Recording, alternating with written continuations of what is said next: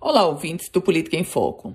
Eu volto a falar hoje sobre o preço do combustível. Sim, eu sei que está muito amargo para mim e para você. Aliás, hoje os potiguares pagam a gasolina mais cara do Brasil e quem afirma isso é a Agência Nacional de Petróleo.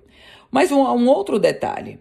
A variação de preço da gasolina entre os postos do Rio Grande do Norte é a segunda menor do Nordeste. Exatamente isso.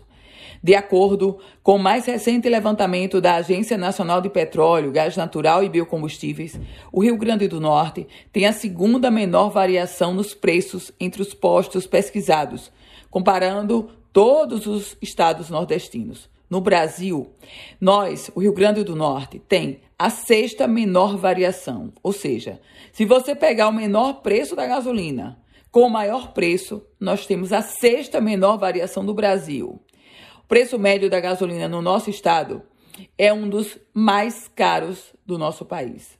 No levantamento realizado pela ANP, o que a gente, o, esse, essa variação do menor para o maior é o chamado desvio padrão. No Rio Grande do Norte, o nosso desvio padrão só se coloca menor do que o de Roraima, Amapá, Tocantins, Maranhão e Espírito Santo.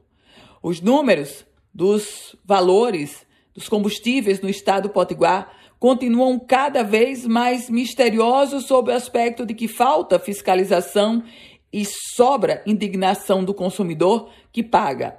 Pasmem, uma das gasolinas, um dos combustíveis mais caros do Brasil e ainda vê uma das menores variações de preço, ou seja, um dos menores desvios padrões do país.